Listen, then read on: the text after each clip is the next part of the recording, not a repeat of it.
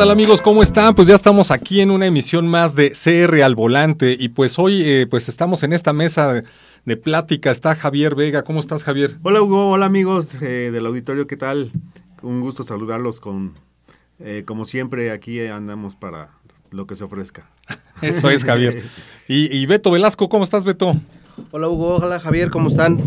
Amigos, buenas tardes. Este, pues gracias por escucharnos como siempre y bueno, Platícanos, Hugo, ¿qué vamos a ver el día de hoy? Pues hoy les había comentado que eh, ante la inquietud de varias personas y también inquietud propia, porque debo reconocer que sí he estado investigando un poco, este, pues está generando un tema entre comprar un auto nuevo o un auto usado. Entonces, eh, pues yo he platicado con varias personas y lo que y lo que he tenido es como, como un poco de opiniones encontradas, es decir, hay quienes están comentando que hay muy buena oportunidad para comprar un auto usado actualmente y hay quienes dicen que el usado pues ya no porque pues prefieren estrenar y que hay muy buenas también muy buenas gamas de muy buena gama de autos nuevos y que hemos estado comentando que están saliendo más autos, pero pues yo me quedo con esta interrogante, ¿es momento de auto nuevo o de auto usado? Yo yo sería de la opinión de acuerdo a tu bolsillo. Si tienes eh, buen poder adquisitivo, no te va a pesar mucho comprar un vehículo nuevo, ¿no? Pero si eh, eh, prácticamente eh, tienes tu, por decir algo, tu salario, tu sueldo mensual, lo, lo, tienes así como destinado a ciertas características que teléfono, que renta, etcétera, etcétera, pues yo me iría más por un usado. ¿Por qué? Porque, por ejemplo, ¿cuánto está un vehículo nuevo actualmente? En promedio de 300 en adelante, ¿no? Eh, mucha gente lo saca con un enganche inicial de un 20% aproximadamente, pero eh, el vehículo, un vehículo nuevo, cuando sale de la agencia, ya perdió 27% de su valor, nada más por salir de la agencia. Ya le perdiste 27%. Ahora, esos vehículos te los puede financiar la, la agencia o son las, eh, las financieras de cada, de cada marca, que cada una tiene su, su financiera.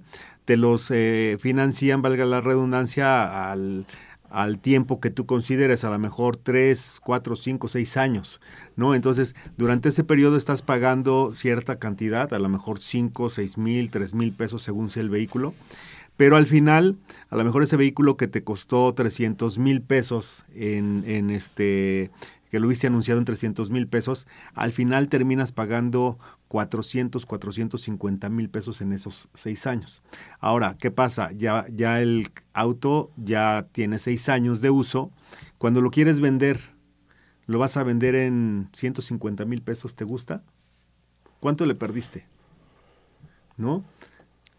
Esa es mi opinión. Yo la verdad sí creo que este me iría por la parte de los autos nuevos, ¿no?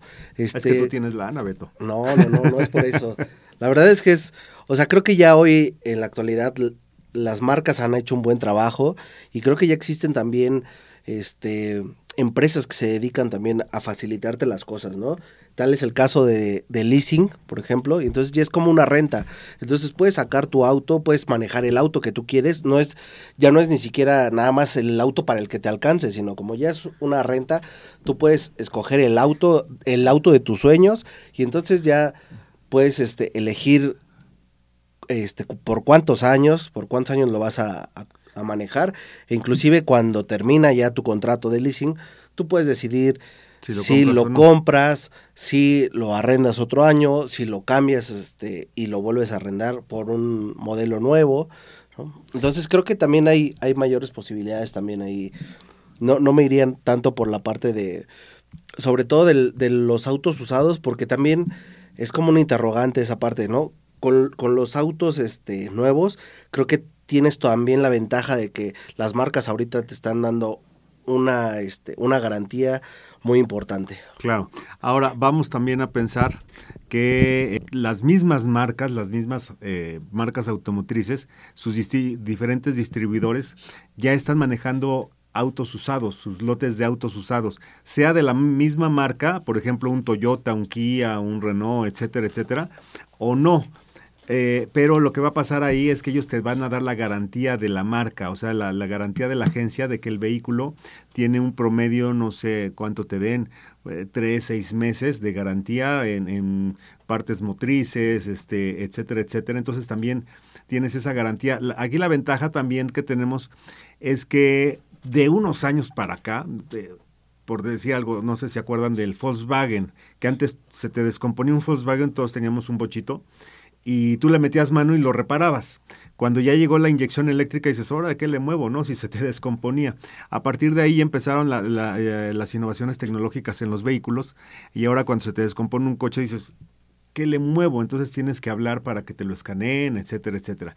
Antes los coches decías, eh, lo voy a vender, ¿qué kilometraje tiene? 90 mil, no, ya le queda muy poco, muy poco de vida, ¿no? Porque la creencia era que a los 100 mil kilómetros ya le tenías que realizar un ajuste de motor o medio ajuste. Pero también depende de las manos del dueño anterior, ¿no? Este, ahora los vehículos ya tienen una larga duración, gracias a todo el uso de la, de la tecnología, las innovaciones, etcétera. Y por ahí siempre saco al caso un, taxi de un brasileño, un, taxi es, Centra, eh, de Nissan, que tenía 350 mil kilómetros y seguía el coche como nuevo. ¿Por qué? Porque el señor se dedica, bueno, eh, lo trae del diario, pero le ha dado todos sus mantenimientos de agencia, ¿no? Lo trae al centavito, como dicen vulgarmente, entonces es un auto que te va a durar bastante. Entonces, por ejemplo, tú si compras un vehículo usado, no te estoy diciendo que lo compres de 10 años para atrás, a lo mejor unos 2, 3 años, todavía esos vehículos van a estar en muy buen estado, ¿no? Y te, te vas a ahorrar Digo, yo esa es mi percepción. Obviamente si yo tuviera también los recursos y etcétera, etcétera, porque dices, bueno, eh, el vehículo sirve también para moverte, pero dices, hay otras cosas también más importantes. Si quieres estrenarlo, pues haces el capricho y lo estrenas, ¿no? Ves cómo. Pero si no dices, también puede ser un ahorro y que lo utilices para otras cuestiones, para este, para invertir en otra cosa, para ahorrar, para ahorrar, por ejemplo, que ya lo vimos desafortunadamente que no tenemos eh, la cultura, muchos mexicanos o mucha gente en el mundo, la cultura del ahorro, y si hubiéramos estado preparados, jamás nos imaginábamos que íbamos a tener una pandemia, ¿no? Pero no nos las hubiéramos visto tan difíciles, ¿no? Si hubiéramos tenido eh, mucho eh, ese ahorro ¿no? Y en lugar de, pues para presumir el coche. Bueno, esa es mi opinión, ¿no? Pues yo creo que lo que está sucediendo también en el mercado es que, eh, y lo he vivido, vas a una agencia automotriz, quieres un vehículo nuevo y te dicen, sí, pero pues hay que esperarse tres meses, seis meses. Y la gente se está desesperando, se está desesperando y está buscando otras opciones. Sí porque pues lo necesita, necesita cambiar su vehículo, necesita tener algo más actualizado y se está yendo mucho al mercado eh, de, pues de seminuevos, ¿no? Y que hay, hay empresas también que están surgiendo y que conocemos también en el mercado, eh, que surgieron eh, para mover justamente este mercado de seminuevos. Y yo tengo una experiencia, yo vendí, yo vendí una camioneta en este, una de estas empresas y la verdad es que sí te hacen una revisión bien minuciosa, exhaustiva de las condiciones del vehículo, este, pues no solamente las condiciones externas, sino también pues, las de motor, amortiguadores, la vida de la batería, etcétera. Eh, y de ahí, eh, pues ellos, ellos obviamente escogen lo mejorcito. Claro. Así es que si tu auto está en, buenas condiciones, pero además no solamente eso, sino también todos los papeles que estén en regla. Porque, pues bueno, los que, los que crecimos con el tema de los tianguis de autos, pues nos acordaremos que pues de repente te daban gato por liebre o le hacían ahí su, su pues pintadita, ¿no? Nosotros, nosotros en algún tiempo con mi, papá, mi hermano, eh, bueno, papá en paz descanse, mi hermano Víctor y, yo, nos dedicamos a la compra-venta de, autos usados. Íbamos a buscarlos y sí nos metieron, como dicen, cada cosa, un vehículo que fuimos a comprar que parecía que estaba asqueroso, ¿no? Lleno de lodo y todo dijimos, bueno, pues este con una lavadita no tiene, no está chocado, etcétera, etcétera. Pero cuando llegamos a darle su, su limpieza, le metimos la manguera a presión y todo, de repente se le empieza a caer el lodo de las salpicaderas, unos tremendos hoyos así de, de picado. Estaba súper picado el coche, ¿no? Entonces, sí, eso necesita una reparación, pues ya ya mayor, ¿no? Este, y sí hay muchas trampas. Ahora también en, en el, la cuestión de los documentos, ya hay mucha falsificación, entonces sí necesitas hacerlo con alguien eh, pues certificado de alguna forma, o también eh, la cuestión a la hora de, de comprar los vehículos, eh, si es un vehículo usado, hay mucha trampa, mucha trampa y mucho, mucho fraude que siempre te, eh, lo que hacen eh, normalmente la, la, gente que se dedica a esto, este tipo de fraudes, que te van a vender un coche o que te van a comprar más bien un coche, supuestamente tú les vas a llevar los papeles y se van a ver en el banco, pero lo hacen ahí cercano de las 3, 4 de la tarde ya que vayan a cerrar y supuestamente tú estás vendiendo tu coche, te van a hacer un depósito hacen como que hacen tu, la transferencia y tú lo ves en tu, en tu estado de cuenta y se ve reflejado, pero no ha pasado en firme. Entonces lo que sucede, dices, bueno, ya pasó el dinero, te vas, cierran el banco y al siguiente día checas y no pasó el, el, el, este, el cheque, fue rebotado. O esa persona retiró los fondos. Entonces, ah, me, me, he topado con una de fraudes de ese tipo y pues desafortunadamente, como decimos, es tu inversión, ¿no? Que ya no son dos mil pesos, o sea, ya es arriba de 100, 200, 300 mil pesos según sea el caso, ¿no? Ahora también los vehículos este, nuevos, el costo que tienen, está muy bien, pero eh, les reitero, el, el, día de mañana, pues cuánto vale, le vas a perder finalmente ese vehículo, ¿no? Bueno, pero es que también yo creo que es como una inversión, ¿no? O sea, si, si tú lo ves nada más como cuánto le vas a perder, creo que es también las ventajas que te puede dar el, el manejar un auto. Sí y no. Un auto, digamos que nuevo, ¿no? Porque ya estamos hablando también de que pues traes más seguridad, traes más tecnología, traes, o sea, traes cosas totalmente diferentes que si las comparamos con un auto que pues realmente ya tiene 20 años, ¿no? 10 años de, de, diferencia, la verdad es que sí ya tenemos, en la actualidad tenemos unas diferencias muy grandes, claro. ¿no? Entonces creo que también no hay que verlo nada más como, como un gasto, sino más bien como una inversión. Sí. Estoy invirtiendo en mi seguridad también. Pero también eh, hace años eh, se hablaba mucho, si quieres invertir, la inversión buena era bienes inmuebles, ya sea terrenos, casas o autos porque comprabas un coche en, de ese entonces, 50 mil pesos, y lo podías vender en 70, por decir algo. Hoy, desafortunadamente, como acabo de comentar, eh, los vehículos se deprecian mucho. Y a lo mejor, como, como comenta Hugo, dices, estás en, en lista de espera, compras el vehículo 2023 que te entregan dentro de tres meses.